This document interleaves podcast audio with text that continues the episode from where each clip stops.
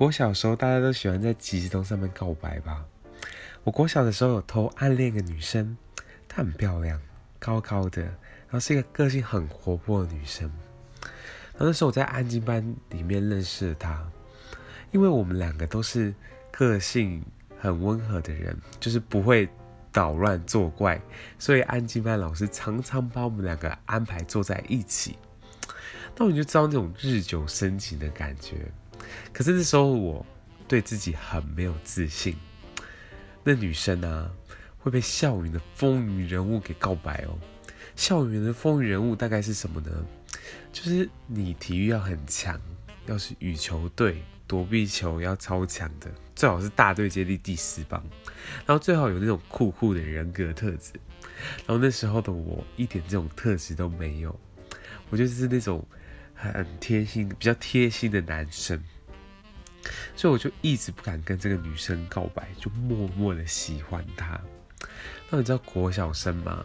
很喜欢在即时通上面问说：“哎、那个啊，你喜欢谁？你跟我说，我不会跟别人讲。”或是“哎哎哎，谁谁谁喜欢你？我觉得超扯的，怎样怎样。”很喜欢在即时通上面聊这些有的没的。然后那时候这个女生呢，跟我在即时即时通上面聊了起来。然后我们就在聊说，我喜欢谁？他就那一天突然一直逼问我说：“哎，谁谁谁，你到底喜欢谁啊？你赶快告诉我，告诉我哦！”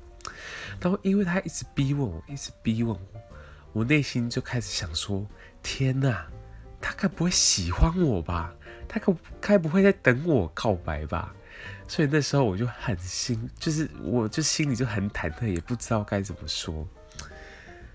可是过了差不多三四分钟之后，他一直问我，然后我就说：“好，你等我一下。”我想了想，决定在这时候告白。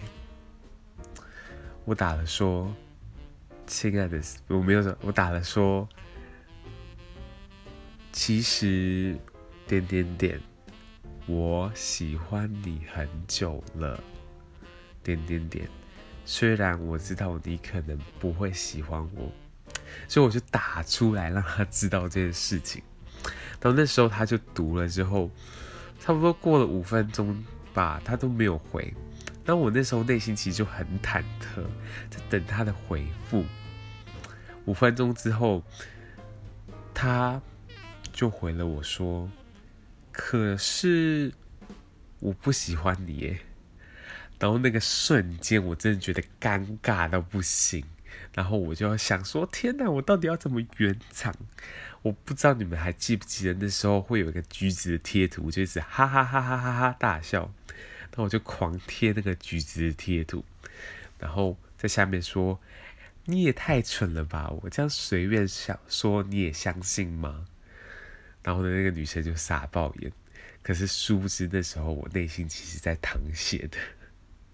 后来长大了之后呢，我们就读大学，然后大学毕业了，我们跟一群安静班就是人都还会联络，然后那时候我们就会讨论说，那时候其实是谁谁谁喜欢谁啊，那时候告白其实我是认真的告白啊，然后那时候讲的时候都会觉得说，那时候的爱情也太青涩了吧。